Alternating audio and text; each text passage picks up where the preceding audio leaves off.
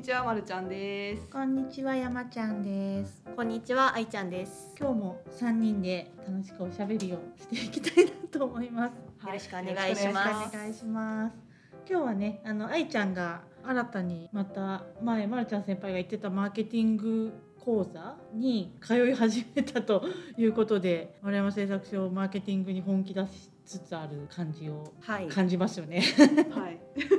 まず勉強してこいっていうね、はい、4ヶ月間みっちりうん、毎週週末使って。週末使ってやるんですか？はい勉強してきます。へえそうなんだ。どうでした？何やったんですか最初？でまだ1回目なんですよね。はい、うん。先週が第1回目の開講日っていうことで、うんうん基本的なレジュメを配られて、うんうん。今後の方針だったり、あとは社会人向けのマーケティングの講座なので、うんうん。実践をしてみようっていうこと。うんうん。PBL っていうプロジェクトベースドラーニングっていう言葉があるらしくて、うん OJT みたいなもんですそうです。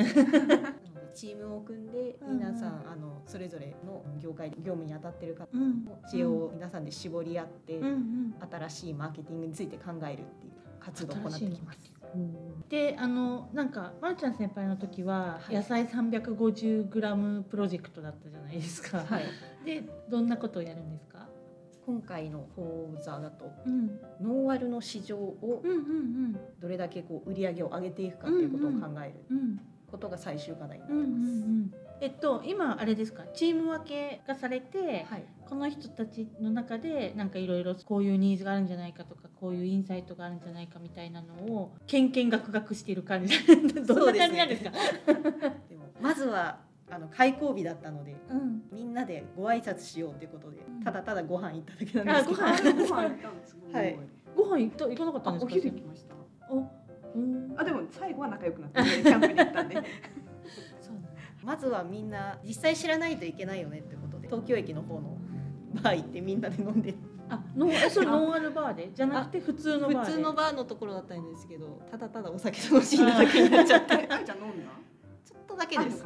ベロベロにはなるのは怖くての飲まなかったんですけど、うん。結構私が下戸な方なんですけど、うん周りの方々皆さん結構飲む方でうんうんノンアルって飲む理由がわからないっていう。うんね。あの、はいお酒強いっていうかお酒好きな人って酔わないのになんで飲むのみたいな人結構いますよね。やむを得ない時に飲む代替品って言われちゃったんですよ。あーだから車運転しなきゃいけないからノンアルで我慢しとくかみたいなね。そこに新しい価値をつけられればと思うなんか難しいですよね。あの難しいのは何でかっていうとはい、お酒飲む人にとってみたら確かに代替品で飲めるんだったらお酒飲むわみたいな イメージじゃないですか。でだけど飲まない人からとってみたら別にお酒飲みたいわけじゃないんだけどみたいな のがあってあのおっしゃる通りです。ですよね。なんかそこが多分どっちにしてもノンアル飲料というカテゴリーでのニーズがめっちゃ狭いんですよつまり。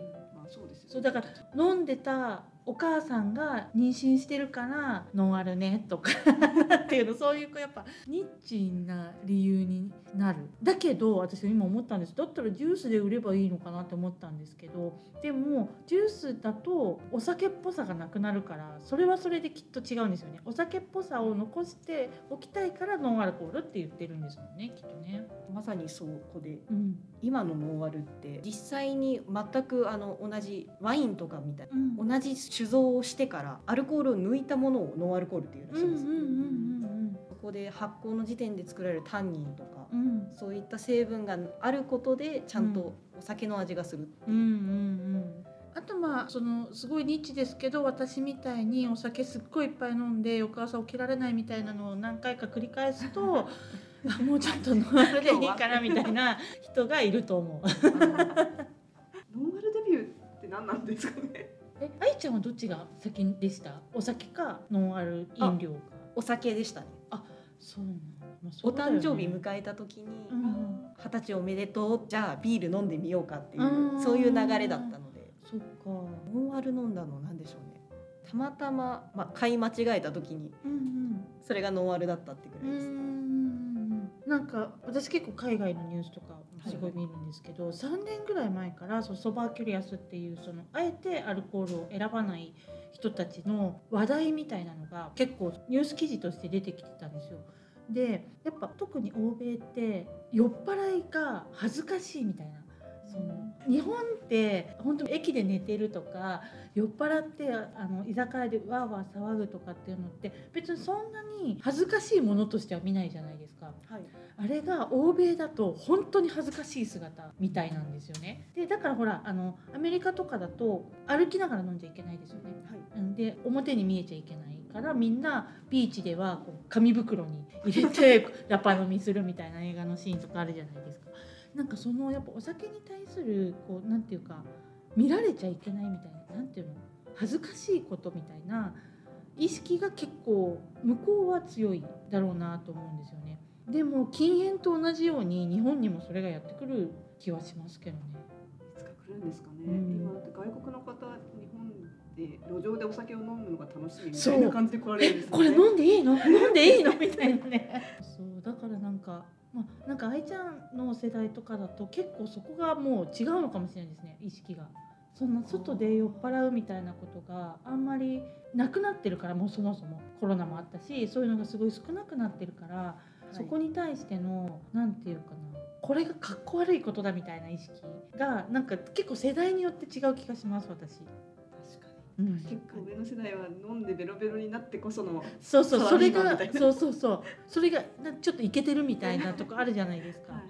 私の世代だと今まさにおっしゃってたコロナ禍、うん。成人式とかなかった世代。です、んなので同窓会とかもなくて、誰かと一緒にそういった時間を分かち合うということもなかったんで、うんうんそういう時にノンアルコールって、うん。まずちょっとアルコールに慣れてない方にとってはコミュニケーションを取るための媒体にできるんじゃないかなとは思うんですけど、そうですよね。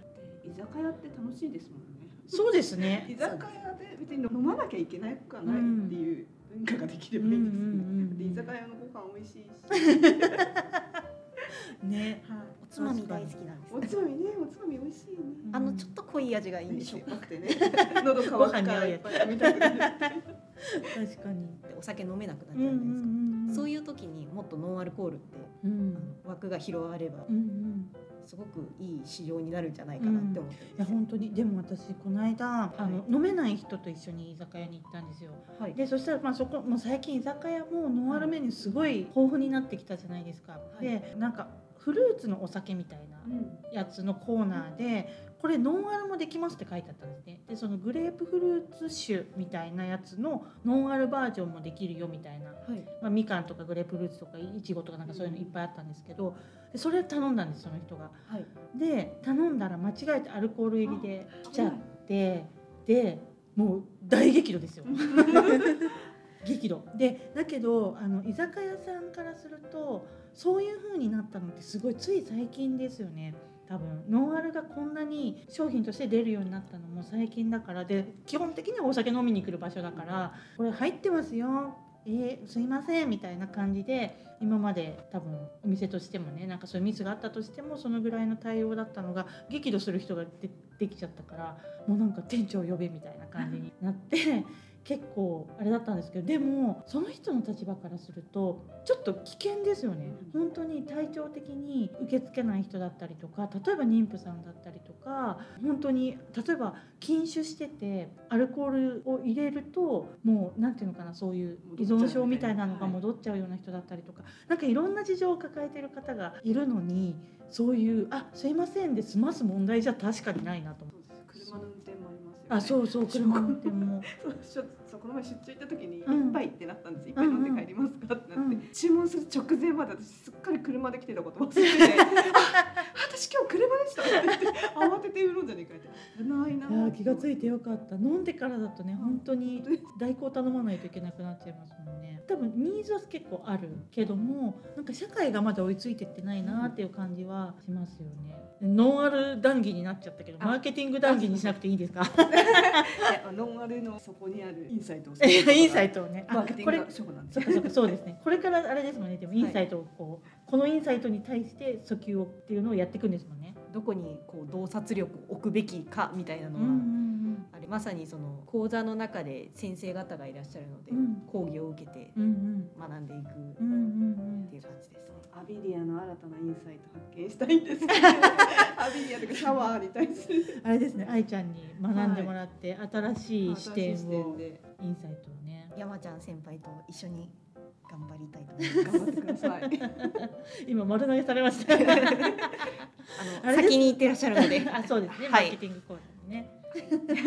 あれですよやっぱあの、はい。アビリアを押すようなあれをあねうちはうちわを。あのうちあのあそう運動会子供の運動会に、はい。応援うちわを作ったんですよ頑張れって。まああ他ののアイアイドルのみたいな。他のママは誰も持って 結局持ってなかったんですよ誰も持ってない。中一人で作って応援してきた。一人っていうか、わわ私のこうなんていうんですかね。この丸家。丸家丸ちゃん家。まるちゃん一家丸ちゃん一家がみんなだけうちわを持って応援する。一人一枚持ってたんですってうちは。ちょっとちょっとやばい家族みたいな感じになってたんですけど。いや押してこうアビリアを押してこうっていう話をして、うんうんうんアビリアうちわをそうそう。で表が浴びるなら。アビリア。みたいな裏がアビリアって書いてある。ポカポカ。みたいなポカポカ。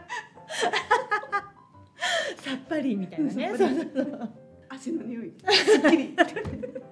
丸いうちわとかだったらもうまさにアビリアの等身大サイズ。の そう。次の CM そういうのにしたらいいんじゃないですか？急にそっち。でそうそうそうアビリアって言ってなんか汚れが落ちてくる。あちょっとちょっと愛ちゃん頭抱えよダメですかね？わあの若い世代には受けないですかねそれ。なんとなくここら辺にはイメージあります はい。じゃあ今日は、はい。こんなところですかね。はい。はい。それではありがとうございます。さようなら。さようなら。ありがとうございました